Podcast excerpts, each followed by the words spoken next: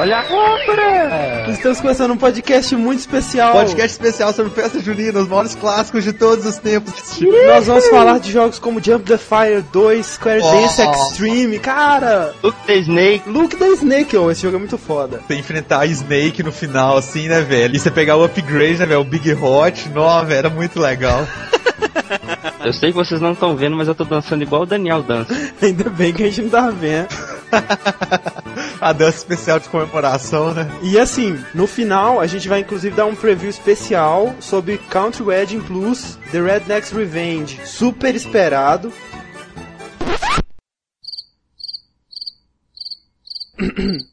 tá, na verdade não. Now loading the podcast semanal de games.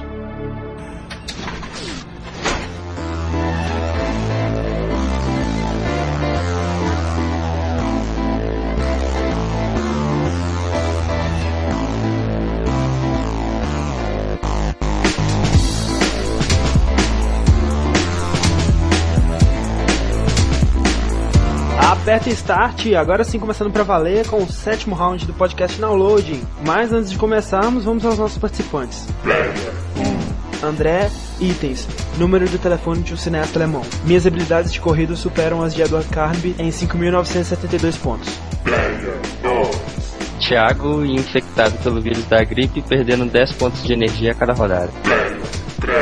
Fernando, detetive level 0 e minha perícia de investigar aumenta 40 pontos se eu estiver no pixel certo. Matheus, roceiro ranzinza, também infectado pelo vírus da gripe, mas não perdendo 10 pontos de vida a cada rodada, porque eu tenho 10 pontos de defesa mais que o Thiago. Ah, ah. Chupa essa. Chupa essa. Player 5. Yugo, level constante elétrica no vácuo, habilidade especial, apoio psicológico para jogos de terror, principalmente pro André. Obrigado. Nada.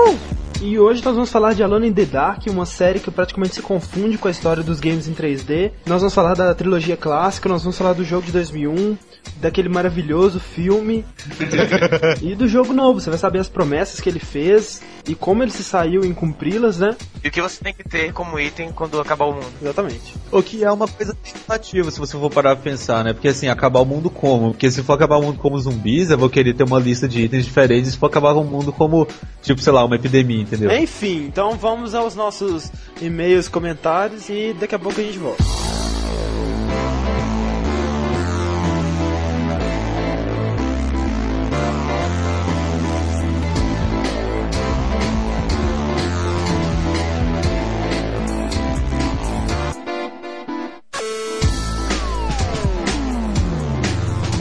Então vamos aos nossos e-mails. Estou aqui com o Fernando. Exatamente. Fernando, que coisa, não? Que coisa. Não sei porquê, mas esse último podcast nós tivemos uma audiência um pouco maior, né? Ah, só mediano. Tipo, não foi aquelas grandes coisas. A gente já teve mais do que isso.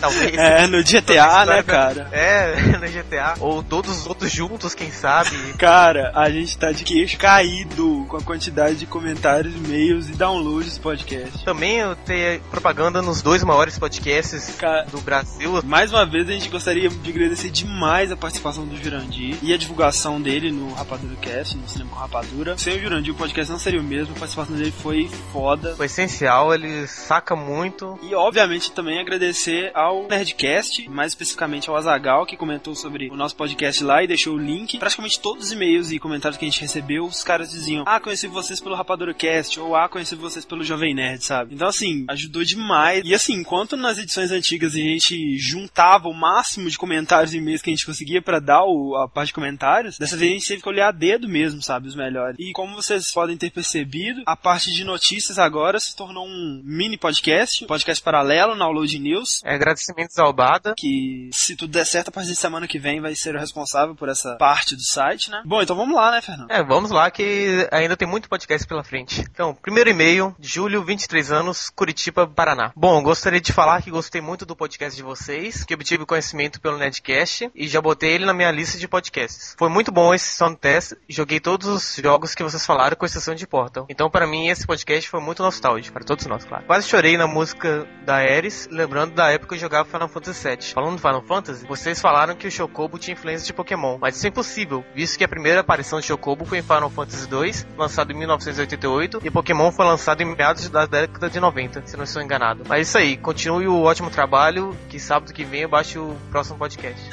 é, isso foi, como se diz, aquela palavra mesmo, é, ironia. Cara, a gente sabe que o Chocobo não foi influenciado pelo Pokémon. E o Thiago, apesar de dele não ser lá aquela pessoa muito brilhante, ele também sabe. É, era apenas uma brincadeira, por favor, não somos hereges nesse ponto. É, por favor, vendo que nem tudo que a gente fala é sério. Se eu for relevar isso, foi até uma piada quase boa. Thiago tentou, ele se esforçou, né? É, né, cara, no nível de piada Thiago, até que foi boa. Mas isso aí, se quiser xingar, pode xingar ele, mas. Vamos passar o MSN dele, é Thiago.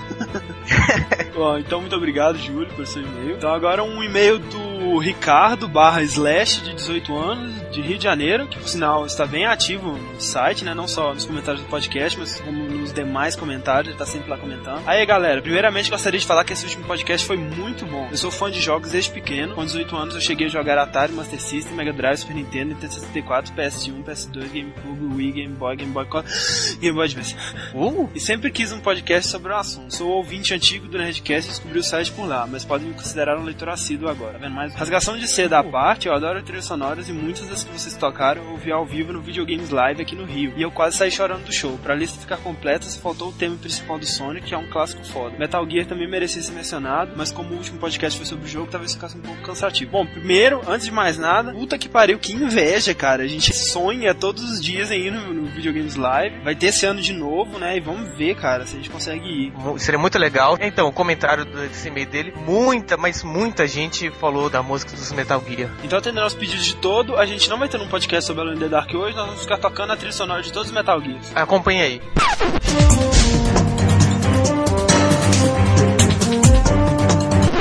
Tá, na verdade não. Mas, cara, a gente não citou nenhuma música de Metal Gear nesse. Principalmente porque o podcast anterior tinha sido sobre Metal Gear, tinha tocado Metal Gear o podcast inteiro. O podcast todo foi com as músicas já do Metal Gear. Mas, cara, é assustador, cara. 95% das pessoas que sugeriram música sugeriram Metal Gear. Pois é, cara. Tipo, todo mundo falou de Metal Gear. É, e assim, Metal Gear em primeiro lugar e Sonic em segundo, com certeza. Muita gente. Eu pensei em Sonic depois Não, que... eu também, não. Nossa. Eu sou fã da sonora de Sonic, só que assim, cara, a gente não esqueceu. Vai ter várias edições ainda. Pelo amor de Deus, a gente não esqueceu de Sonic, a gente não esqueceu do Yuzo Koshiro, que faz a trilha de Streets of Rage, a gente não esqueceu da Michiru Yamane, que faz a trilha de Castlevania, a gente não esqueceu de nenhum desses, tá? Então, assim, aguardem que vai ter pra sempre. Então, com certeza, eles vão ser citados futuramente. Então, próximo e-mail, por favor. Próximo e-mail é de Gabriel Marques, 22 anos, de Vitória, Espírito Santo. Caras, gostaria de parabenizá-los pelo excelente trabalho no podcast número 6 sobre trilhas sonoras de games. É incrível a qualidade técnica que vocês atingiram em tão poucos podcasts. Confesso que fazia tempo que não me senti tão nostálgico. Confesso que fazia tempo que não me sentia tão nostálgico. É, a música de Top Gear me fez voltar para a infância e quando tocou Stinker Brush Symphony, não aguentei. Meus olhos encheram de água. Vocês falam sobre o tema que eu gosto tanto que podiam fazer um programa sobre os piores jogos da história e ainda seria interessante. Mais uma vez, parabéns pelo excelente trabalho e tratem de contratar o Jurandir Filhos para fazer parte da equipe de vocês. O cara é fantástico, com todas as palavras. Muita gente comentou usando isso, sabe? Fantástico com todas É. as palavras, pegou pelo visto. Sensacional com todas as... Não, pegou mesmo, é uma...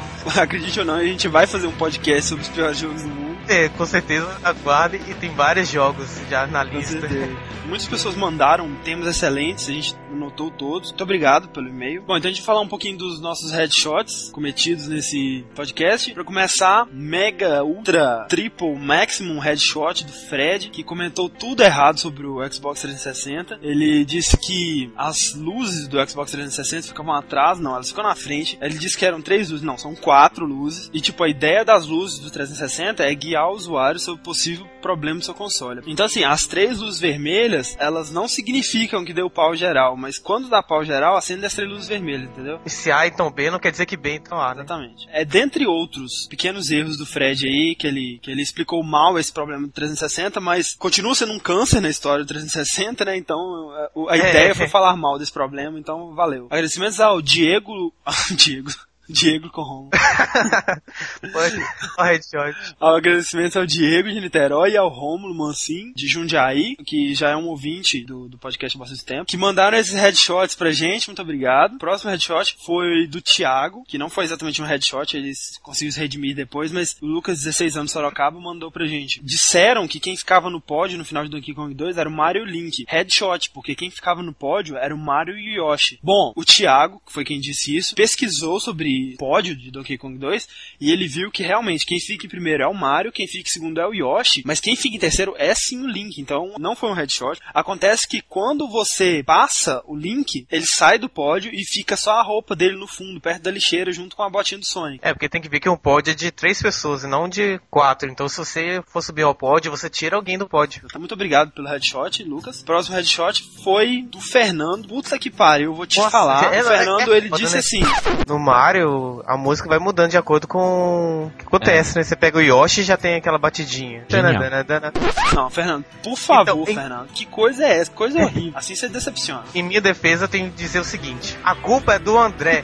Esse filho da puta. O que que ele fez? Eu cantei a musiquinha certa, mas depois a gente continuou conversando sobre Mario e foi falar da, da música da caverna. Da música da caverna. Foi quando eu cantei a música da caverna. Só que o, o Ignóbio que edita, eu não sei quem é, mas simplesmente ele juntou depois que eu falei do, quando você monta no Yoshi. Ah, eu, eu, eu admito, a culpa foi minha e o Fernando cantou a música certa. Então, uhul. mais de, sei lá, cinco pessoas mandaram esse headshot, sabe? Então, muito obrigado a todos. Um último headshot, dessa vez meu mesmo. Eu disse que o Ken e o Ryu são clones porque eles têm as mesmas poses de vitória, mas na verdade o Ken, ele não fica de braços cruzados com a cabeça virada pro lado. Ele faz um V da vitória com os dedos, né? Óbvio, como eu pude esquecer disso? E assim que eu falei, eu pensei nisso, mas como ninguém me contradisse, eu pensei que talvez em versões antigas do Street Fighter fosse idêntico mesmo. Perdão aí pelo erro grotesco. A gente gostaria de agradecer também aos comentários do Agostinho, do Rui e do Cadeira Negra que voltou, né, cara? Cadeira Negra voltou, cara. Eu fiquei mó emocionado quando eu vi o comentário dele. Então, muito obrigado a eles pelo apoio que estão dando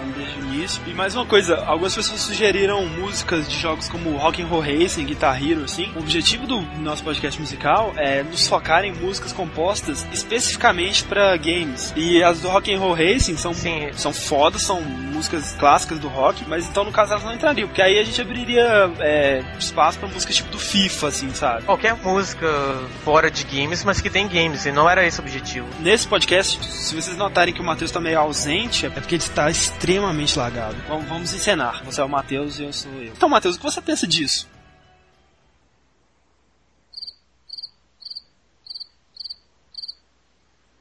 Ah, tipo, eu penso que é muito legal, cara. Entendeu? E divirtam-se então com o nosso podcast Jogando The Dark.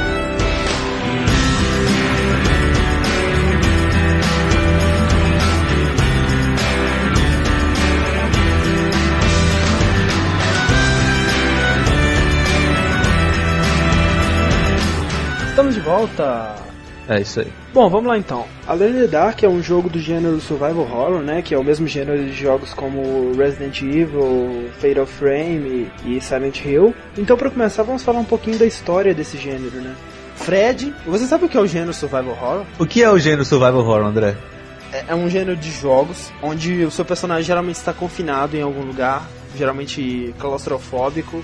O lugar está provavelmente infestado com ou fantasmas, ou zumbis, ou criaturas do inferno. E você tem que sobreviver lá, geralmente com poucos recursos. E geralmente você tem que achar itens para resolver enigmas e etc. É um jogo que mistura puzzles, né? Com ação. Você normalmente tem que coletar informações para averiguar melhor os fatos. Exatamente. É, então, há uma certa controvérsia em quando ele se iniciou, com qual jogo ele se iniciou, qual jogo que inventou esse gênero. Alguns dizem que foi o jogo Haunted Mansion para Atari em 82, que era assim aquela coisa bem Atari mesmo, na qual necessitava muita interpretação do jogador, sabe? Você controlava um par de olhos assim e ele ia andando por um labirinto, e essa era a mansão mal assombrada. Você tá andando assim no jogo do Atari, Aí você, nossa, o que é isso? Será que é um zumbi? Ah não, não, isso é uma caixa, isso. Nossa, isso é um zumbi, não, que medo! é tipo isso, né? Exatamente. Você interpreta pra depois eu sentir medo. E você tinha que apertar o botão do joystick pra acender um fósforo que fazia a tela piscar e aparecer o que tinha nela. E tinha monstros, eles queriam te matar e você tinha que pegar os itens e tal. E alguns consideram esse o primeiro jogo de survival horror. Outros consideram Switch Home de Nintendinho, lançado em 89, inclusive pela Capcom. Alguns dizem que esse jogo é o precedente de Resident Evil, porque ele se passa numa mansão, né, é isolada na floresta. Você vai com um grupo de jovens assim, que fotógrafos e tal, e cada um tem uma habilidade especial, mas esse jogo é mais um RPG, sabe? Ele se enquadra mais na categoria de RPG. Então, a maioria das pessoas consideram que o gênero survival horror, como a gente conhece ele hoje, foi criado na verdade pelo Alone in the Dark, o primeiro foi lançado em 92 para PC, mais tarde ele foi lançado para outros sistemas. Foi criado pelo Bruno Bonnell da Infogrames, que hoje é mais conhecido como Atari. E assim, cara, é o primeiro jogo a ter personagens poligonais, personagens em 3D. É o primeiro jogo da história a ter personagens em 3D.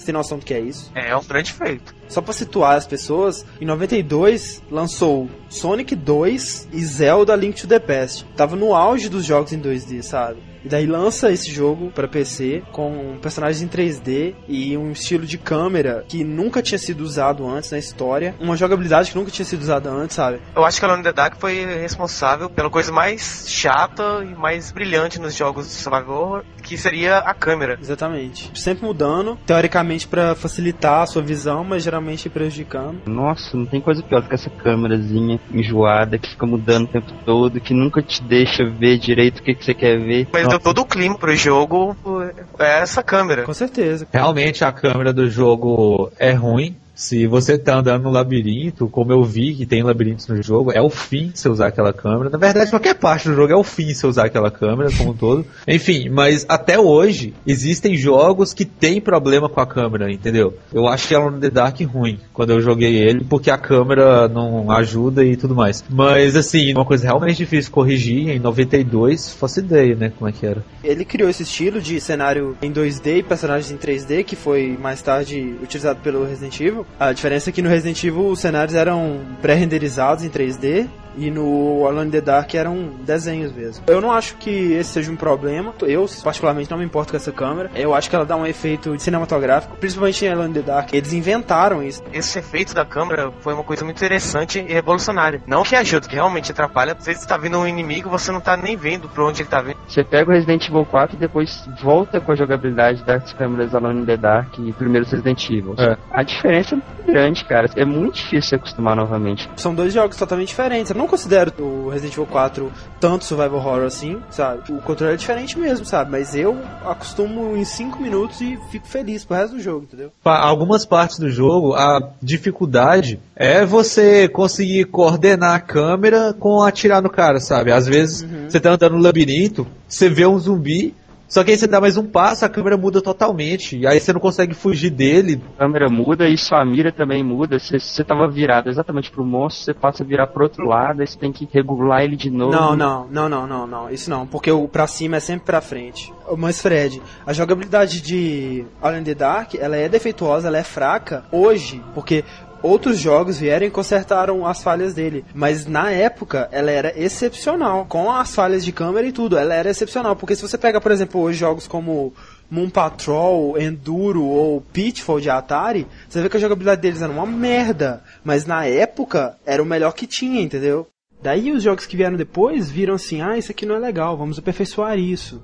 Porque é muito fácil você pegar um negócio que já existe e ir lá e aperfeiçoar os erros dele. Mas a parada é que o Alone in the Dark não tinha no que se basear pra criar o que ele criou, entendeu? Mas, por exemplo, o Alone in the Dark, por exemplo, 3, tem essas melhorias também ou, ou não? Tem melhorias. Não é nenhuma mudança absurda, não, porque se trata da mesma engine, né? Bom, então assim, além disso tudo, a história do jogo é sensacional. O primeiro jogo tem a melhor história. Ela é baseada na obra do Howard Phillips Lovecraft, HP Lovecraft, que é um escritor gótico de terror ficção. E assim, é um, é um escritor que na vida dele teve poucos leitores e tal, mas ele influenciou praticamente todos os escritores de terror que vieram depois dele, sabe? Ele criou esses, esse mito, o mito do, do Cthulhu, Isso seria uma criatura? o Cthulhu é uma criatura do mito aí que tem. Ele criou praticamente uma mitologia. São aquelas criaturas gigantes, meio nojentas, assim, muito gigantes, sabe? Quilométricas. Assim. Muito gigantes e muito nojentas. Qualquer criatura gigante nojenta é um catulo? Não, não. O catulo é, um, é uma criatura específica,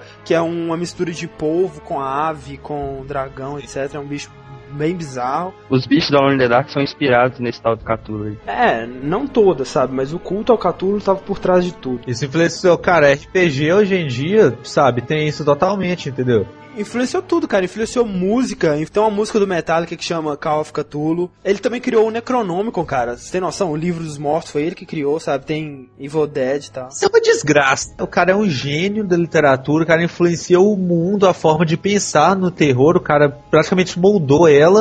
E, sabe, não teve reconhecimento nenhum, e depois que ele morre, todo mundo, não, é mesmo, esse cara é bom. Dá pra ser feliz, se não, velho, sinceramente. outros jogos também já foram inspirados. Tem o para PC tem o Call of Cthulhu, tem Prisioneiro do Gelo, Shadow of the Comet, é, vários jogos. Tinha um RPG assim, não, não cheguei a jogar, mas você basicamente tentava desvendar mistérios a respeito dos Cthulhu, sabe? Você procurava eles e tal. Uma das grandes dificuldades da RPG era você manter sua barra de sanidade estável, sabe? Porque... Isso é, é Call of Cthulhu, isso mesmo. Daí o, o Alone in the Dark 1, ele é baseado nessa mitologia. Bom, a história do jogo é basicamente o seguinte: numa mansão mega antiga na Louisiana, nos Estados Unidos, morava um pintor estudioso e tal chamado Jeremy Hartwood. De repente, ele comete suicídio por motivos desconhecidos, e aí o jogo se desenrola basicamente por causa de um piano. No começo você pode escolher jogar com um dos dois personagens, com o Edward Carnaby ou com a Emily Hartwood. O Edward é um detetive que foi contratado por um colecionador para encontrar esse piano, porque era um piano antigaço, valioso, etc. E o Edward precisava pagar as contas dele, né? E a Emily, ela vai para a mansão também para tentar achar o piano, mas por outros motivos. Ela acreditava que nesse piano estava o bilhete de suicídio do tio dela e ela poderia entender melhor a situação e tudo mais. E assim que você entra na mansão, você vê que, tipo, ferrou, entendeu? O lugar tá totalmente demoníaco, cheio de criaturas querendo te matar em todos os cantos. E seu objetivo, na verdade, é conseguir sair de lá, né? Aí você vai pesquisando o lugar. E, cara, o valor de produção do jogo é inacreditável. Tem, assim, muitos livros e todos são leituras eruditas. Tem trechos de livros como Odisseia de Homero, sabe? E o diário do Jeremy Hartwell é um texto totalmente poético mesmo. E ele conta do que ele passava na casa, sabe? Que ele via espíritos, ele relata os encontros dele com a morte, que ele chama do homem vestido de preto e tal. Então, assim, é absurdo o, o tempo que eles se dedicaram para criar a história e escrever os textos e encontrar textos que tinham a ver com as coisas que estavam acontecendo lá para você achar. E só pra constar, o final é ridículo. ele sai da casa assim e dá um pulinho de alegria, sabe? Tipo, totalmente anticlímax. Eu consegui! aí ele tá saindo assim, aí passa um táxi, nada a ver, aí ele entra no Como táxi, vai assim? embora, aí o cara do táxi vira pra trás assim, e ele é uma caveirinha e começa a rir, Nossa, sabe? Aí que... acaba. É totalmente anticlímax, ridículo. cara. Mas também pode jogar com com a Emily? Sim, aí na verdade você jogando com a Emily, não é, não é que nem Resident Evil, não, sabe? Vocês não se encontram, não. É como se ou o Edward Carne vai ou a Emily vai, sabe? Entendeu? Ah. Se um for, o outro não vai, não. Foi no Alone in the Dark que começou com essa, com essa história de você poder jogar com dois personagens, assim? Ah, cara, acho que tinha isso no Mario, né? Ah, no mas... Sonic. Ah, sei lá. Acho que não, cara. Tinha Tartaruga Ninja já, sabe? Enfim. Alone in the Dark 1 pra mim é, assim, de longe o melhor da série, sabe? A melhor história, foi o mais revolucionário e assim, é o que você vê que eles dedicaram mais tempo e o clima do jogo é, é assustador até hoje, assim, eu fui jogar, sabe, eu zerei ele recentemente pro podcast e eu comecei a jogar tipo, ah, que bosta, jogo tosco, não vai me assustar não. Cinco minutos depois eu estava olhando para os lados e vendo se não tinha nenhum catu no meu quarto, sabe? Escondido. É. embaixo da minha cama. O público que esses caras tinham nos jogos de terror antigamente devia ser bastante limitado, né? Porque jogos de videogame nessa época eram predominantemente infantis. É. Uma criança, sabe, na época que eu jogava Sonic 2, eu não ia querer jogar Alone in the Dark, entendeu?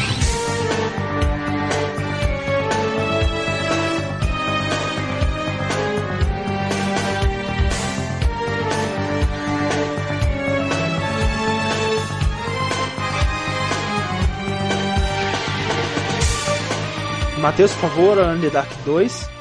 Então, o Alone in the Dark 2 foi lançado em 1994 pela Infogrames também. E nele, ao contrário do Alone in the Dark 1, você não tem a opção de escolher no início do jogo com que personagem você vai jogar. Mas nem precisa, porque logo de cara você já percebe que o Carnaby é um cara muito macho que vai matar mil, porque desde o momento que ele desce do táxi e chega em frente à mansão que ele quer entrar, em vez de pular o muro ou tocar a campainha, não, ele pega uma bomba e detona o portão principal. Você escolhe alguém. A história do jogo então é a seguinte: o Edward Carnaby é um detetive e tem um parceiro chamado Ted Striker. Ele e o parceiro Ted estão investigando o sequestro de uma menina chamada Grace Sanders. E as pistas que eles têm sobre o sequestro levam a essa mansão chamada Hell's Kitchen. Pra quem não sabe, significa cozinha do inferno. Então pode perceber que é um lugar bem feliz. Tragam as Um crianças. lugar bem feliz. A região do Demolidor, sabe, da Marvel, a região que ele. Ah, não, mas tem um, tem um bairro em Nova York conhecido como Hell's Kitchen. Tem a música do também, né? Ah, tem. Ah, tem aquele Tem. time de futebol também, é o Hell's Kitchen. Tem o meu amigo, ele também chama Hell's Kitchen. Tem aquela pizzaria, né?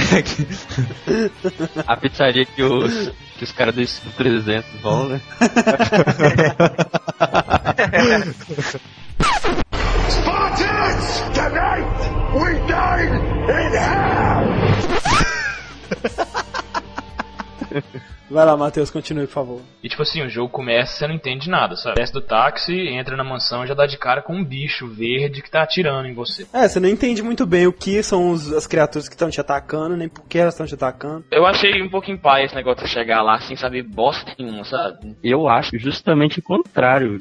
Justamente o maior estimulante pra você jogar o negócio, não acha? Ah, cara, mas depende do jeito que é colocado também, né? Por exemplo, no Resident Evil, sabe? Você tá lá assim, né? Aí vem um bicho que você não sabe de onde tá vindo, aquele climão de mistério. Aí você entra na mansão, aí tá tudo escuro, aí o cara desaparece, aí você vai entrando assim, você vê um morto-vivo, aí você quer desvendar o que aconteceu, sabe? Nesse não, você entra na mansão, explode o portão, sabe? Morre. Ridículo! Isso é ridículo! Na entrada do portão, se dá pra você ver assim de cara, um zumbi, ou eu acho que é um zumbi porque tava verde.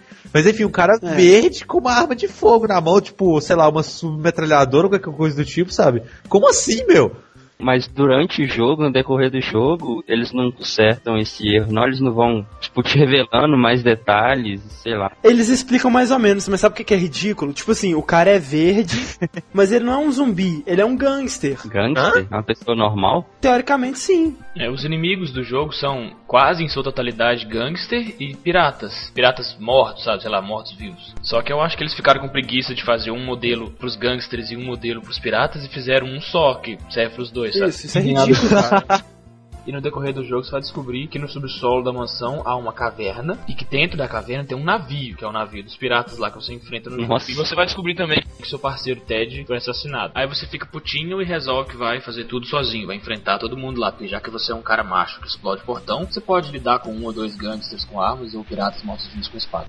Você descobre que quem está na casa atualmente são tripulantes de um navio pirata do Haiti, Navio que por sinal se chama Flying Dutchman. que é um nome meio que familiar já, porque é o nome do navio do David Jones, no Piratas do Caribe. Que não por acaso é bem parecido com aquele bicho lá, né, velho? Cheio de tentáculos. É verdade, É mesmo. Exatamente. É mesmo, bem parecido. É ligação, é ligação. Ah, ah, ah. Então, ao longo das suas andanças na mansão, você vai encontrando itens, né? E alguns desses itens são relatos escritos. E é exatamente através desses relatos que o jogo te conta a história dos tripulantes do navio. Você descobre que o capitão do navio, Flying Dutchman, se chamava One Eye Jack. E esse cara contratou vários marinheiros barra pesada para formar a tripulação dele. E numa das andanças do One Eye Jack, ele conheceu uma mulher chamada Elizabeth Jarrett. Foi iniciada em voodoo por uma escrava haitiana. E essa mulher, através das artes negras do voodoo, ofereceu aos tripulantes do Flying Dutchman pacto de imortalidade. Então eles assinavam o pacto e ficariam imortais desde que algumas condições fossem cumpridas. E a cada 100 anos eles sequestram uma garotinha inocente que vai envelhecer no lugar deles. Então foi exatamente por isso que eles sequestraram a Grace para garantir a imortalidade deles. E outras Aí coisas. você vai E outras coisas. Peraí, peraí, é, além do que o Matheus falou ali, do David Jones parecer com o Cthulhu e do Flying Dutchman de seu navio do Piratas do Caribe, né? Jack, pirata Jack Sparrow, né? E Elizabeth, que é a personagem tambem do filme, né? Tipo, Uh, não, Piratas do Caribe é Alone in the Dark. Acabou. Nossa, acabou. é mesmo. No Brasil do Caribe também tem essa parada dos, do, do da tripulação do navio ser. Imortal, né? Não acabou, velho. Que isso, cara? Acabou. Alone in the Dark total. Alone in the Dark. O Alone in the Dark 2 introduziu no mundo dos videogames um novo conceito que é jogar com mais de um personagem ao longo do jogo, sabe? Tem uma hora lá que você tá jogando com o Edward, aí a feiticeira lá te pega no voodoo, sabe? Aí você vai se passa a jogar com a menininha. Isso é um dos momentos mais sem noção do jogo, porque a menininha fica lá andando pela casa e tal, e no meio dos zumbis piratas lá ninguém pega ela. Aí é tipo o momento esqueceram de mim, sabe? Você tem que usar itens do dia a dia pra. Você deixa lá gelo, o cara vai escorrega e morre, sabe? Uma coisa que eu achei bastante pai é, na história do jogo é tipo assim, vamos supor que você encontra um livro lá falando de, de um dos caras, né? Aí tipo assim, na próxima sala, sabe, da, da, mansão, você encontra o cara andando lá do nada e vem te enfrentar, sabe? tipo, você lê sobre ele, aí você acha que ele é mó lendário, né? Ó, o Black Hat, ele é o cara e tal, você vai virar a skin e tá ele lá. É, Matheus, Oi. Fala mais dessa feiticeira aí. Lá na mansão, ela fica, tipo, rodando pra lá e pra cá, sem, sem fazer nada, de vez em quando fazendo voodoo, não sei, sabe?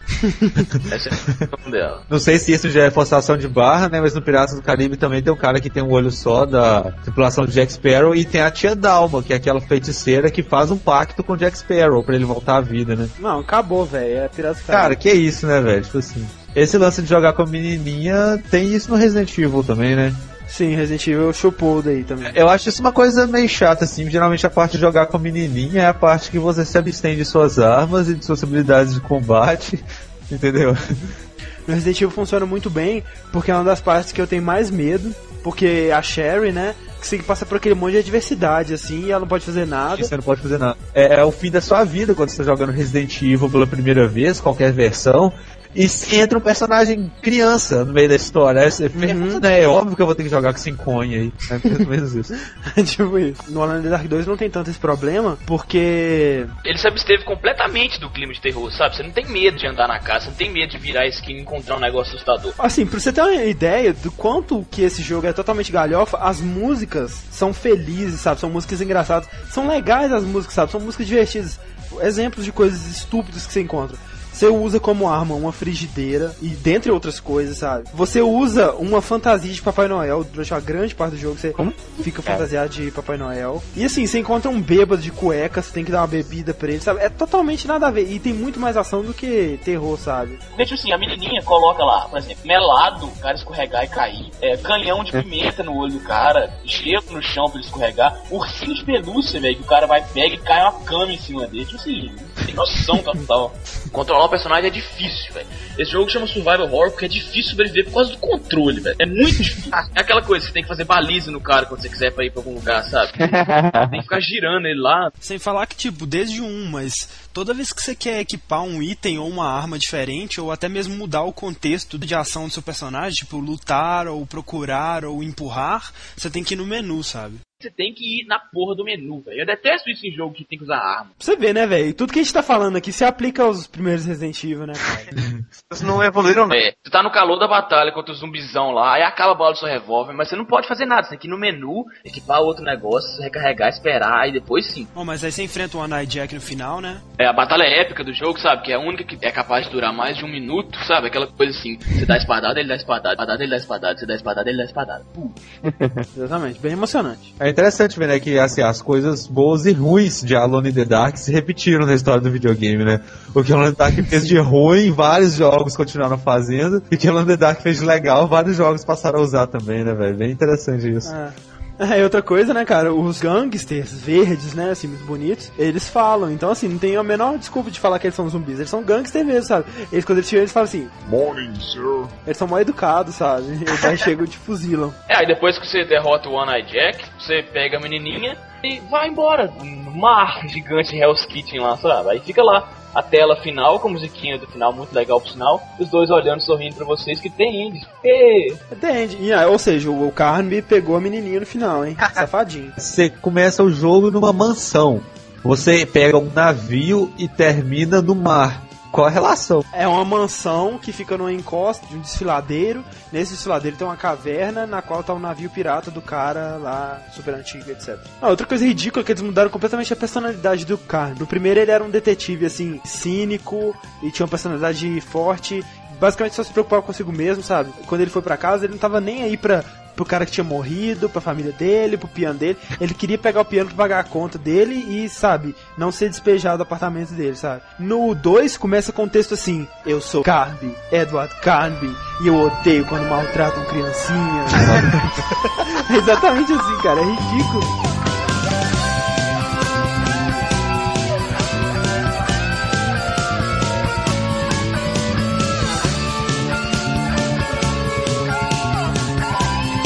Bom, Alone in the Dark 2 foi bastante criticado por ele ter deixado totalmente de lado aquilo que tinha feito o, o Alone in the Dark 1 clássico, ou seja, o clima de terror, o survival horror, os puzzles inteligentes, né, os enigmas inteligentes para você resolver, a sensação de perigo e de terror mesmo. Daí eles lançaram o 3 que prometia juntar o melhor dos dois num jogo só. E o Fernando vai nos contar um pouco sobre Alone in the Dark 3. Alone in the Dark 3, lançado em 95, uma equipe de filmagem é, para fazer um filme numa cidade fantasma chamada Silent Hill.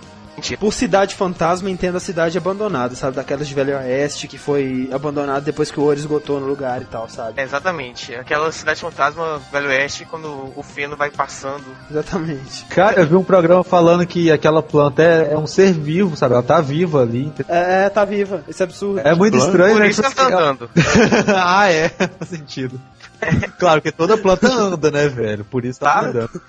Bom, mas aí a equipe de filmagem desaparece e aí chama o Carnaby pra investigar a situação. Ele a essa altura já era mega famoso, assim, como investigador de casos sobrenaturais e tudo mais. Junto com todo mundo que sumiu, sumiu também Emily Hatwood, a mulherzinha do primeiro jogo. Que, assim, depois de, sei lá, encontrar o piano na casa do tio dela, ela decidiu ser uma atriz de Hollywood e foi filmar um filme na Cidade Fantasma. What the hell, né? Mas Sim, beleza. exatamente.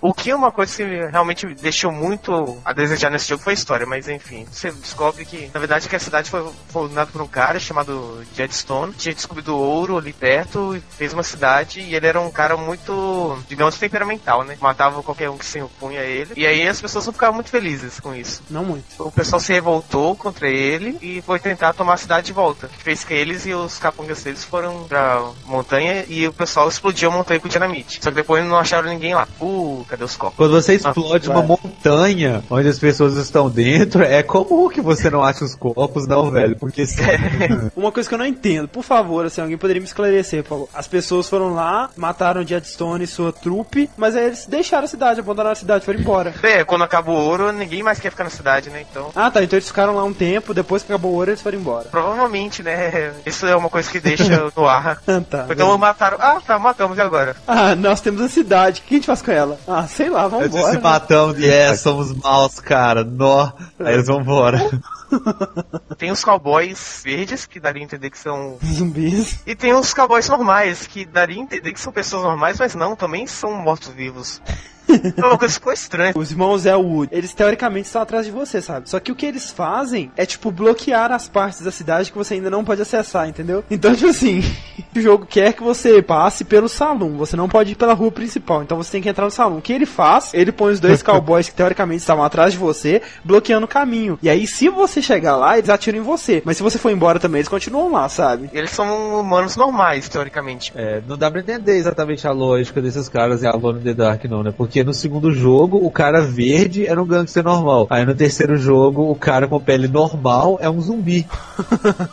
tipo isso. O que, que isso quer dizer com tudo isso, entendeu? Pra dar o clima de confusão ao jogo. É. Você não está entendendo direito o que está acontecendo. É aquela coisa subconsciente, assim, né? É pra te deixar confuso. É que nem as portas ao contrário de Resident Evil. O nome The Dark 3 é um jogo muito desgraçado. Você tem que salvar a cada 5 segundos. Mas aí, pela história, você vai sabendo lá que o Stone achou um minério que seria amaldiçoado, que todo mundo que estava perto dele tinha mutações irreversíveis, que dá a entender que é o urânio. E aí você descobre, no meio do jogo, que o que ele queria fazer era construir uma bomba para afundar a Califórnia. E esse- Mentira, velho. Que se cuide. é, que segundo umas lendas indígenas lá, quem fizesse algo assim ia ter o poder de conquistar o mundo. Como assim? É uma coisa muito sem lógica. Aquele que afundar a Califórnia dominará o mundo. Vamos voltar então. É, primeiro você começa o jogo naquela coisa meio cidade faroeste, sem explicação, caras verdes, né, e caras normais zumbis, e aí as pessoas explodem a montanha, depois você descobre que é uma seita pra explodir a Califórnia e desta forma dominar o mundo. Exatamente. A história é um ponto forte, hein, como vocês podem ver. Não, assim, no lugar daquele cara eu ia embora, velho, depois que eu fiz isso. Putz, velho, ó. Ele não pode ir embora. A única ponte que liga a cidade, ela é explodida bem no, no início do Não, jogo. e assim, não é uma ponte, é uma pontezinha, sabe? Dá pra pular se É. tentasse. é tipo uma passarela, sabe? Sim. Você, Como que eu vou voltar pra casa agora? E mais uma coisa, é isso tudo porque os indígenas falaram que se você explodir a Califórnia, você domina o mundo. Na né? verdade, como sempre, em qualquer lugar, a cidade foi construída em cima de um cemitério indígena, alguma coisa assim, sabe? Obras de terror de uma forma geral, nunca duvide do índio, cara. Ele tá certo. Com certeza. Lá era uma vila indígena. Ele matou os índios e construiu a cidade Ai, em cima. É Não, óbvio. Não era um é cemitério óbvio, indígena. é óbvio. Ele transformou no cemitério indígena. Ah, tá. Puzzles muito difíceis. É um jogo que eu achei realmente difícil de jogar ele. É, tipo assim, os puzzles são absurdamente vagos, sabe? Tipo, você tem que procurar uma garrafa no bar, aí você tem que saber que você tem que jogar essa garrafa na parede pra sair uma ficha da garrafa pra você colocar no piano. O piano vai te tocar uma música, aí na música vai ter uma dica do que, que você tem que fazer, que é girar o chifre do, de uma caveira de touro que tem que colar ela na parede. Aí você tem que acertar o chifre, porque se você errar o chifre você morre, mas se acertar, abre um sapão pra você ir pro próximo lugar, sabe? Umas coisas absurdas. É um nível de abstração muito grande. As pessoas criticaram o 2 porque não tinha. Aí eles, tipo, meio que foram totalmente hardcore no 3, entendeu? É, 880, né? É. Já ah, tá reclamando que não tem? É, Beleza. vocês vão ver, vocês vão rezar pra nunca mais ter um puzzle na sua vida. Chega uma hora lá que o Stone ele fez uma proposta pra você, que é você dar a mala e a chave que ele deixa a Emily embora. Aí você entrega e aparece os irmãos lá e te matam. Mas como você tem o amuleto indígena, um índio lá, ele. Ah, você tem amuleto indígena, beleza, vou te ressuscitar. É só CT, sabe? É, você não precisa de mais nada. Você ressuscita, mas na forma de jaguar. É, você vira tipo uma pantera, assim, sei lá. E ele dá uma vaga informação de, ah, você não tem muito tempo de vida. Ah, você, tá, beleza. Quando a lua estiver um topo, o tempo está quase acabando, alguma coisa assim. Mas beleza, você pensa, ah, ele deve ter falado isso só pra falar, ah, Dória, Mas não, a água tá no topo você vai morrer. tipo assim, né? Tá a lua assim, tá é certo escrito topo. É, o quanto o tempo vai passando, o seu life vai acabando. Bom, mas e aí, no final você enfrenta o Jadstone? Ele veste uma armadura que, segundo ele, seria a armadura ultra foca mega boda de todas. Você abre uma torneira pra cair água, depois você corta uns fios pra dar eletricidade na água. Eletricidade? Velho Oeste? É, vai saber, né? Aquele de lá é um velho S meio high-tech, né? Ele morre eletrocutado. Eletrificutado? Headshot pra mim, desculpa. E depois disso, você você vai lá com a Emily num trem, coloca carvão, fica meia hora lá até o trem começar a andar. Aí você e Emily saem e olha pra frente e tá o nascer do sol. Aí acabou. Que lindo. Tipo, Alone in the Dark não teve finais muito. Sinais de The Dark geralmente são ruins. Esse foi eleito o pior jogo da série? Como é que é? Não, o segundo é o pior. Credo, o segundo é considerado pior do que esse. Os puzzles dele são mais interessantes, sabe? Tem, tem uns muito ridículos, igual tem um cara, dá a entender que ele tá sujo, ele tá com uma escova de ferro. Aí você tem o sabão, você coloca o sabão no chão, aí ele vai lá pegar o sabão e morre.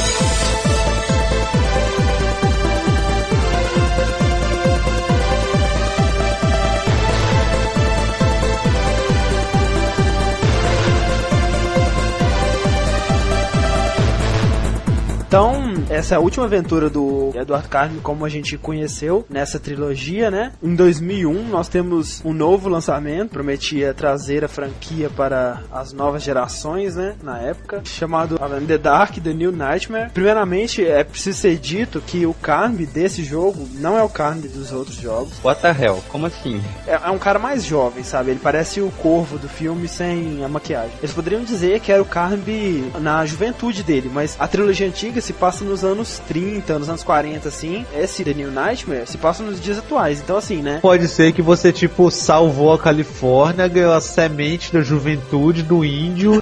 Então, Thiago, conte-nos aí sobre Alan the Dark 4. Saiu pro PC, Dreamcast, pro Playstation e, acreditem se quiser, pro Game Boy Color. E eu imagino que o, o pessoal da produtora quis reinventar a série, tanto que o, o jogo voltou a ser inspirado nos contos góticos de horror do, do Lovecraft. E nesse Alone in the Dark 4, Esse Final Fantasy VII, assim, Tem outro Daria Final pra Fantasy fazer um- VII? Não, você falou esse Final Fantasy VII.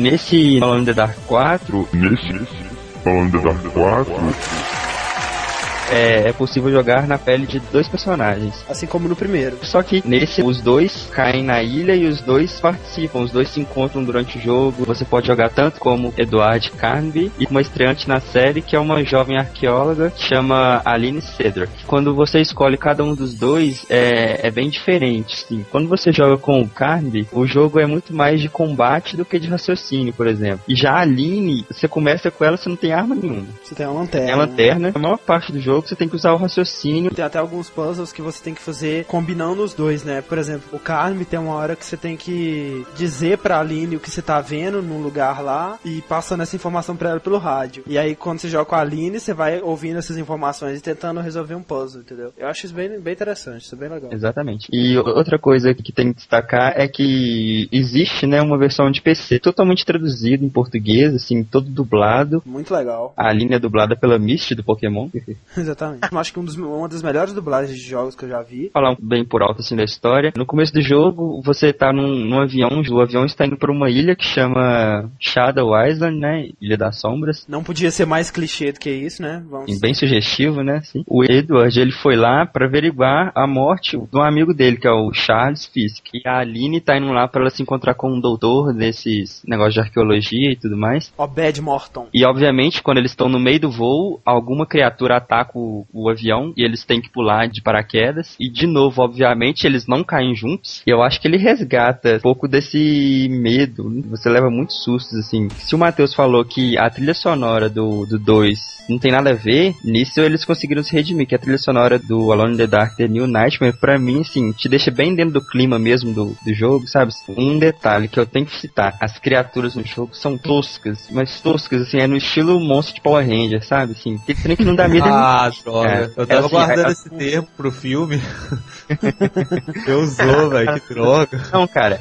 Se você, se você ver as criaturas no jogo, você vai achar as do filme bacanas, velho. São tipo uns répteis, assim, que são do centro da Terra. É um enorme mundo de cavernas, assim, sabe? Chamado é, The Darkness World. E, e, obviamente, a ilha, essa ilha, né, a Shadow Island que você tá, possui um de- uma das entradas pra esse mundo. Eles queriam que quando você encontrasse um bicho, você ficasse com medo dele e tal. Como o design do, do bicho é horrível, não te dá medo nenhum aquela desgraça, se ele chegasse perto de você não te daria medo nenhum, o que, que eles fazem? Eles dão uma habilidade pro bicho dele poder se teletransportar pra onde ele quiser. Então você tá andando assim, aí do nada, pá, aparece na sua cara o bicho, Parece sabe? uma, uma nuvem azul, assim, aí o bicho aparece. Tava um cara gritando, se assuste! É, se assuste agora.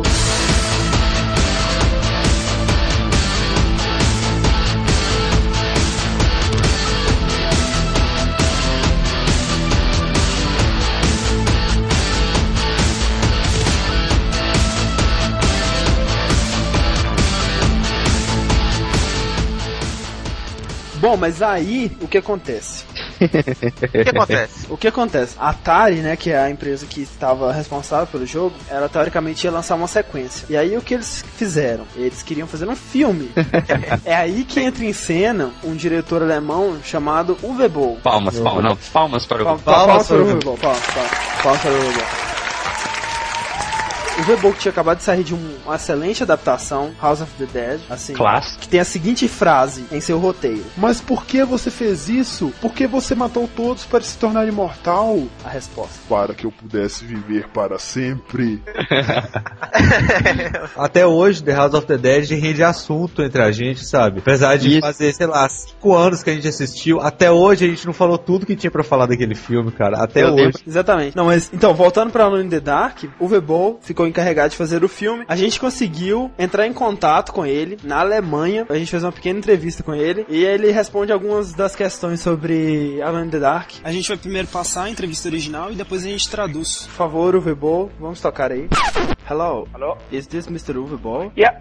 Hi, I'm André from Now Loading. We're a Brazilian video game website. Yeah, hi, hi. I, I saw the email, so I gave you the phone number. You we can make a quick interview or something. Okay, so in Alone in the Dark, whose was the idea of not using the video game's history and instead giving the characters another background history and so on? Yeah, the basic idea at this point was that Atari developed Alone in the Dark Part 5. And the idea was that Alone in the Dark Part 5 and the movie, that they are combined and coming out at the same time. But then Atari almost went bankrupt, never finished the game, and now the game is finished. Yeah. And uh, we did Alone in the Dark 2, and this is then Horror in the Central Park, so very close to the game Alone in the Dark Ah, 5. That's cool. Yeah. So I saw an interview you gave to IGN where you gave this movie two and a half stars. So could you tell us what exactly did you like about it, what you didn't, and what would you change? What I like in Alone in the Dark is I think there are very good special effects in it. The creature is good, the action scenes are good. I like Christian Slater, I like Stephen Dorff. I think I Tara Reid was a mistake. And uh, the dialogue is not good. And of course, because of the Tara Reid part, a lot of scenes are not so good as they would be with a better actress. So I think it has some strong sides and it has some, some weak sides, but it's definitely an entertaining movie. Sure. In the sequel, Alone in the Dark 2, you were involved only as the producer, right? Yeah, I produced it. Two young directors directed it. So, uh, is there a reason why in this one the actor that plays Edward Carnby is an Asian actor? No, to be honest, we felt like Rick June. We know him from Fast and the Furious and Yeah. The Mummy. In the game, Edward Camby looked also different between the game one, two, three, four. Yeah, that's true. So I felt like, okay, why not having him playing Edward Camby? He has the right age, he is physically fit, and I think he did a good job, basically. Absolutely. And do you think about making a third one? Yeah, it depends if the direct-to-DVD business keeps going basically, and uh, the Alone in the Dark 2 movie works. Then definitely we wanna we wanna do a, a, a third one. Well, that's it. Thank you so much for your time. Yeah, no problem. So, if you've been asking too much, could you please send a message to the Brazilian fans and the listeners of the Now Loading podcast? It's now loading broadcast, and here's Uwe Ball. And uh, yeah, hello to Brazil. I have with uh, Flash Star, uh, a Brazilian distributor for my movies, and I hope soon uh, Dungeon Siege in the Name of the King comes out there. I'm not sure with Postal. Is Blood Rain 2 already out in Brazil? Yes, it is in DVD. This is out already. Okay, perfect. Yeah, I hope you enjoy my movies. I still wait that I get an invitation to Brazil for a movie opening or something. Then I then I fly down. Well, we really hope you come, and we're all looking forward to Postal. It looks very funny. Yeah, it's really good. I think it's my best movie. It's really funny. Well, then, thank you again. We wish you the best. No problem. Thank you. Goodbye. Bye.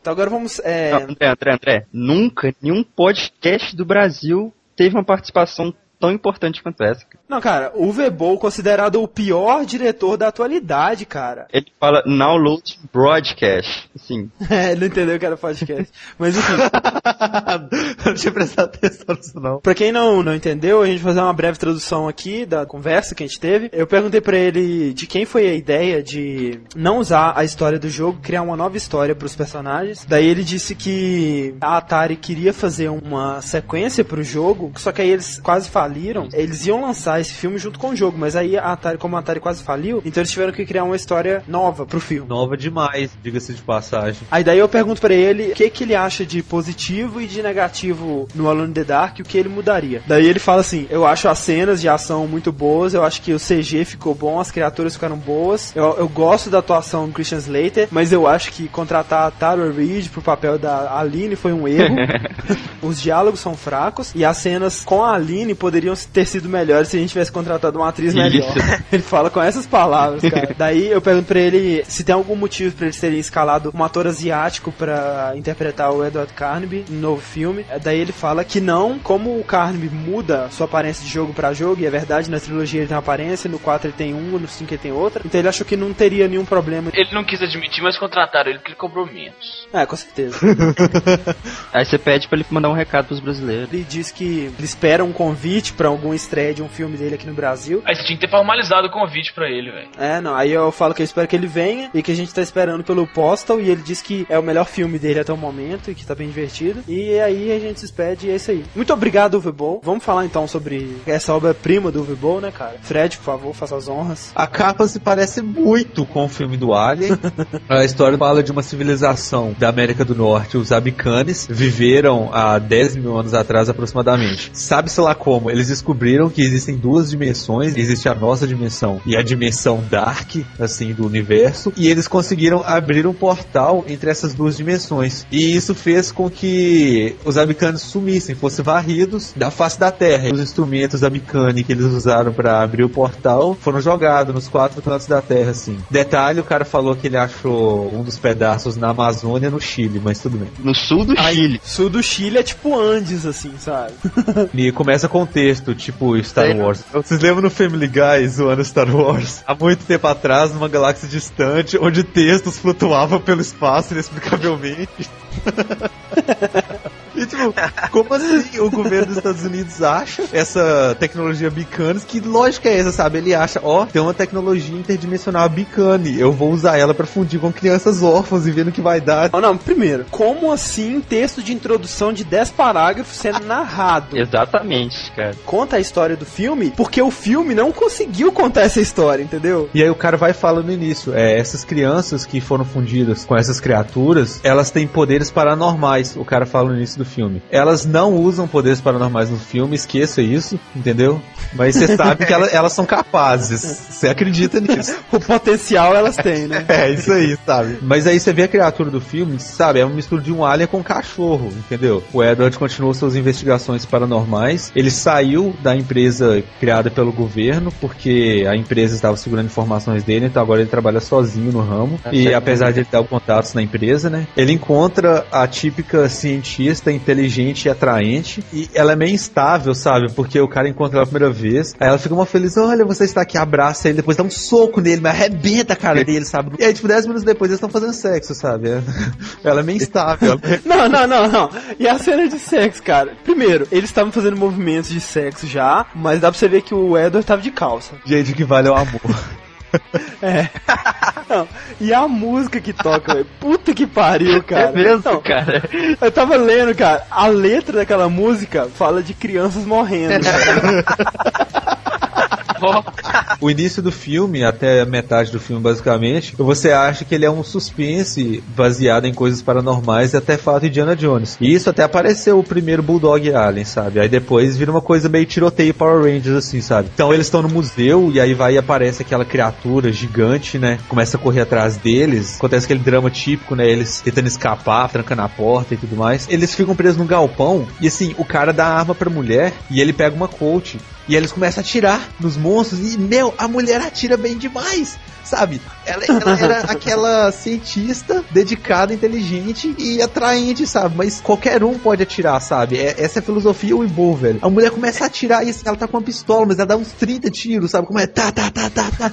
E ela fazendo cara de mal atirando, entendeu? Tipo, pô, velho, como assim? Cai uma equipe tática, sabe? Do teto, assim, do nada. Cai Não, e essa é só a primeira vez que é uma equipe tática do nada.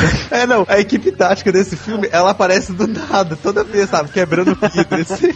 Assim, assim, dando um Não. nervoso, aí quebra o vidro e cai a equipe tática, sabe? Do Tá, a qualquer momento pode entrar uma equipe tática na minha janela aqui, sabe? É desse jeito, velho, é desse jeito. E aí tá, a história segue, né? Tipo assim, eles estão reunindo os artefatos. O dono do museu, para quem a cientista atraente trabalha, ele quer reunir os artefatos para reabrir o portal da escuridão. Assim, você não tem explicativa nenhuma para porque o sequelado quer fazer isso, mas ele quer fazer isso. Ele quer abrir o portão na Terra e ele vai abrir o portão na Terra, entendeu? Deixa Então, deixa eu ver. se eu entendi. Basicamente, Alone in the Dark é uma mistura de Todo Mundo em Pânico, Power Rangers e Emanuele, né? Basicamente, o portão vai ser aberto. As forças especiais armadas da Organização 713, que é a organização paranormal lá, travam um combate, tipo, meio militar, assim, contra os aliens.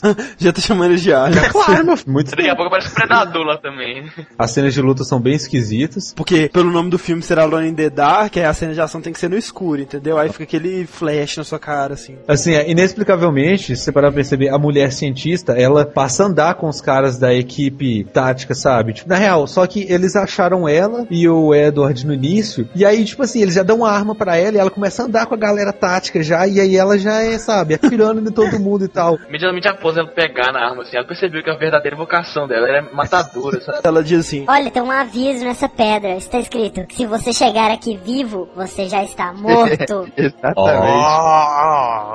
Genial. Aí eles vão e acham o laboratório na caverna lá. Aí eles descobrem que o Edward era uma das crianças lá. É assim, né, eles falaram isso no início do filme, na explicação É. do som, e aí tem essa revelação no final, a grande revelação do filme. É, a logística do lugar, a arquitetura, a planta, né? O arquiteto que arquitetou o lugar, né? Do lado das camas das crianças tem uma porta que dá pro inferno. É, exatamente. Era o portal pra dimensão negra mesmo, entendeu? Eles conseguem abrir ela. um Essa é a cozinha lá, na hora que você passa no corredor tá o capeta lá, né? É. Eu não consigo imaginar o capeta bebendo leite. A mina de ouro dá pro laboratório tecnológico, o laboratório tecnológico dá pra creche onde ele cresceu.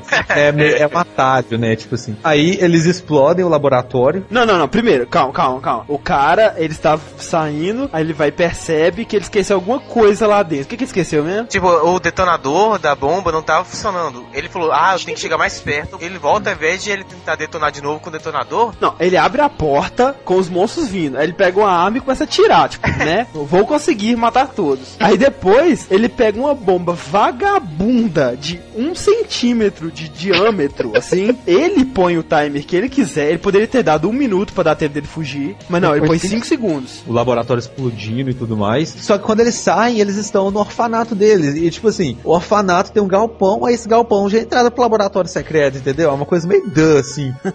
e a cidade inteira tá vazia, evacuada, todos os carros estão abandonados, não tem ninguém mais na cidade e você não sabe por quê. Aí eles olham pra trás e provavelmente um monstro ataca eles. Calma, na introdução do filme, no letreiro, eles dizem que os monstros habitam a escuridão.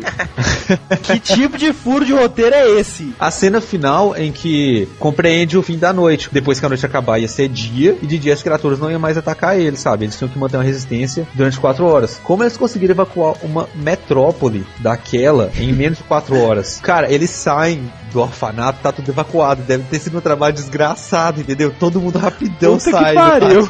Organizar, tipo, 10 É. milhões de pessoas pra evacuar uma cidade. Tipo assim, não, evacuar cidade vem acompanhado de pânico. Qual é o problema daquele monstro, velho? Ele pode ficar invisível. Se eu pudesse ficar invisível e matar a pessoa, eu ia continuar invisível. Qual o problema dele? Eles estão entrando na mina de ouro. Quando eles estão descendo a escada pro túnel, uma armadilha é acionada e uma pedra começa a descer lá de cima do túnel pra esmagar todo mundo. Sabe? Um túnel vertical, não horizontal. Eles se jogam no chão, aquela coisa toda. Uma mulher corta a perna. E aí ela fica gemendo, cara. Mas é irritante aquela mulher gemendo, velho. A mulher tática, minha filha. Para de gemer, velho. Ela fica gemendo o tempo todo. E aí vai aparece um bicho, tipo uma lacraia, e morde a perna dela. Ela morre, entendeu? você, você corta a perna e toma mordida de poodle. Você morre, velho. Que lógica é essa, sabe? Tipo, Não, e aí essa mulher morre, e aí tem uma cena que eles estão passando por ela, que ela levanta a cabeça assim e depois volta, sabe? Erro total, cara, muito tosco. Bom, então é isso aí, Alan the Dark. Parabéns para o Ball. parabéns, Flávio. Esperamos ansiosamente a sequência.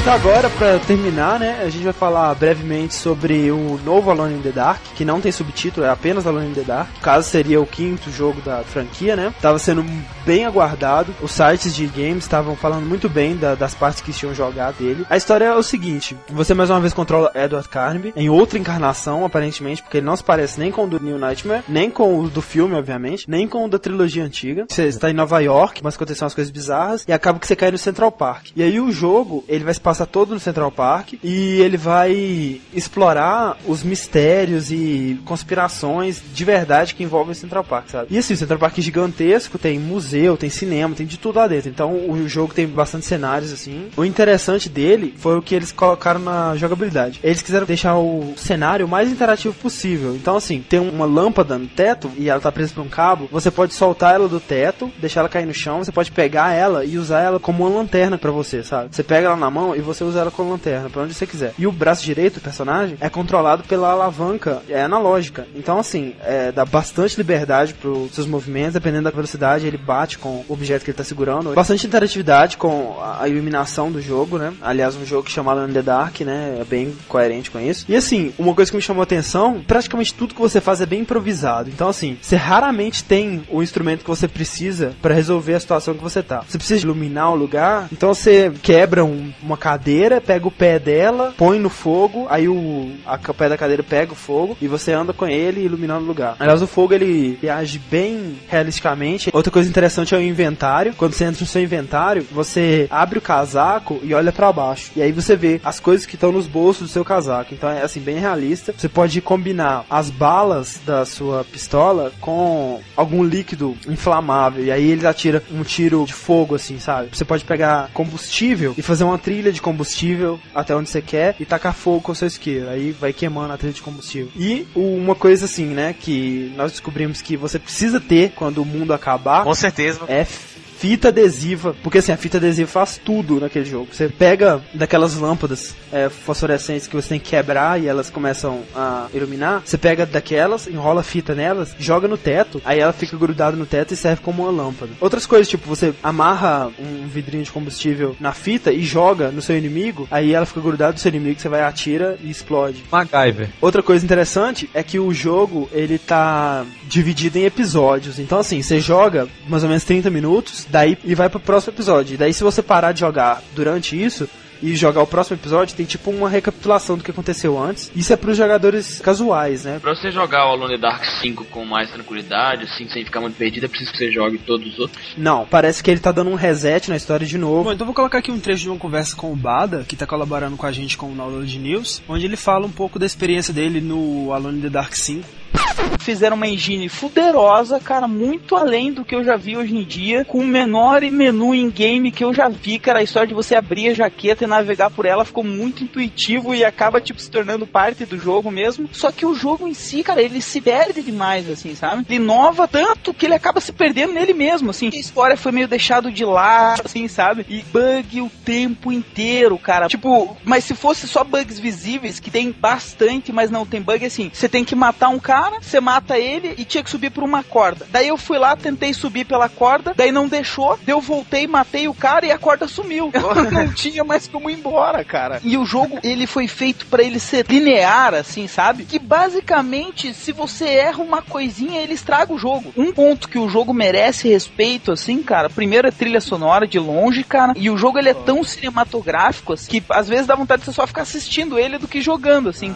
Esse jogo só recebeu nota ruim e eu falei, não, dessa vez eu vou, vou fazer por mim mesmo, né? E, cara, enfiei dinheiro, né, em outro lugar, porque realmente eu achei o jogo muito fraco, cara. Já que o Alone in the Dark 1 foi um jogo tão bom assim, eles não pensam na possibilidade de fazer um remake, não? É, eu, eu acho que seria bem interessante, cara. Eu acho que seria muito bom mesmo. Ia ser um bom jogo. O que eles iam precisar mesmo é dar um gráfico decente pra ele e uma câmera legal, sabe? Porque o Uhum. resto, o jogo meio que se faz já. É verdade. Fred, depois desse cast, o que você acha de Alone in the Dark? Dê suas considerações. Surpreendentemente, Alone in the Dark é uma série mais influente e inovadora na história dos jogos do que eu achava antes. Sei lá, duas semanas atrás, pra mim, Alone in the Dark era mais um típico jogo de suspense e nada mais, né? Mas agora eu vejo que ele é extremamente influente de Piratas do Caribe, né? Não, cara, Piratas do Caribe, sinceramente, não tem como aquilo. Ah, o cara, né, cara? o cara foi fiel a Alone in the Dark, sabe? Sonic, Foi Sonic também tem elementos de Alone in the Dark, porque no, no jogo você joga com Sonic e com Tails, aí que quem introduziu o conceito de jogar com dois personagens no É. jogo. É, todo mundo copia Alone in the Dark, tá vendo? E o filme é aquela coisa. Olha, as obras do Weibo, cara, é. Você tem que ver pra você saber o que, que a gente tá falando de verdade, entendeu? É, e é isso, cara. É isso. Veja e confirme. Então tá, então vai lá, Matheus. Antes de, de fazer esse podcast, eu só conhecia Alone in the Dark superficialmente. Mas depois que eu fui obrigado a conhecer o Alone in the Dark mais a fundo pra fazer esse cast, eu passei a achar legal, sabe? Gostar da série e tal. Aí. Agora eu fico bastante vontade de jogar o Alone the Dark 1 por causa do André aí. Sim, é muito bom. É, Thiago, alguma consideração final? Não, só falar que, igual o Fred falou, antigamente eu achava que a Alone the Dark era simples cópia barata do Resident Evil, mas hoje esse conceito mudou radicalmente. Eu acho que todo mundo, com exceção do André, foi demovido dos- das opiniões negativas em relação ao Alone the Dark, né, velho? Todo mundo agora. Eu impus esse tema a todo mundo, porque eu realmente sei, tipo, a importância que Alone the Dark tem pro mundo dos games, entendeu? Daqui a um mês vai estar o André querendo fazer cast de Desperados, eu tô vendo isso. Desperados é bom, nem vem. Desperados é bom, mas eu, eu admito que ele não é nada inovador, então não tem por que fazer um cast de Desperados. então é isso aí, cara. Esse foi o meu objetivo mesmo. Eu espero que quem esteja ouvindo tenha também mudado sua imagem, né, sobre Alone in the Dark. Qualquer headshot que a gente tenha cometido, ou qualquer coisa que a gente tenha esquecido de falar, ou qualquer experiência sua que você queira compartilhar conosco, não deixe de comentar, de mandar e-mails. Então, muito obrigado a todos que ouviram. Até semana que vem. Adeus, sai. E não perca semana que vem o verdadeiro podcast de peça feminina. E Game over.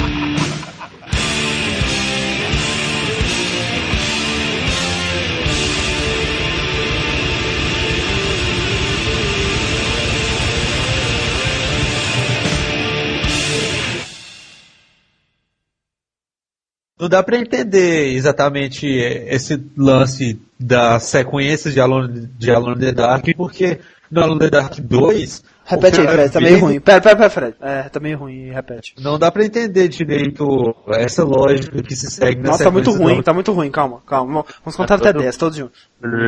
Dois, Um, três, quatro, cinco, seis, seis, sete, oito. Ok, vai lá, Fred. nove, dez, tá? É, não dá pra entender direito essa lógica que eles usam. Que porra é essa? Por que tá tão ruim. Ô, Você você tá baixando. Não, para de ver filme pornô aí, Fred. Que coisa. É, o filme Pra pornô fazer do nada. Não, você tá vendo filme pornô aí. E com tira e coloca de novo na conversa, então. Ah, chutei o Fred. Então, o Fred é o filho da Que puta, trouxa. cara. Eu odeio o Fred. Não, o Fred é um trouxa, o Fred é um trouxa. Não, ficar vendo filme pornô durante o treino, né, cara? Que tristeza, né? Não dá certo, não dá certo. Nossa, o Fred tem que ter muita paciência com o Fred, não? Não, o Fred é um filho da... Ai, Fred, você voltou? Como vai? Vai, Fred! É, Vai, Fred! entender a,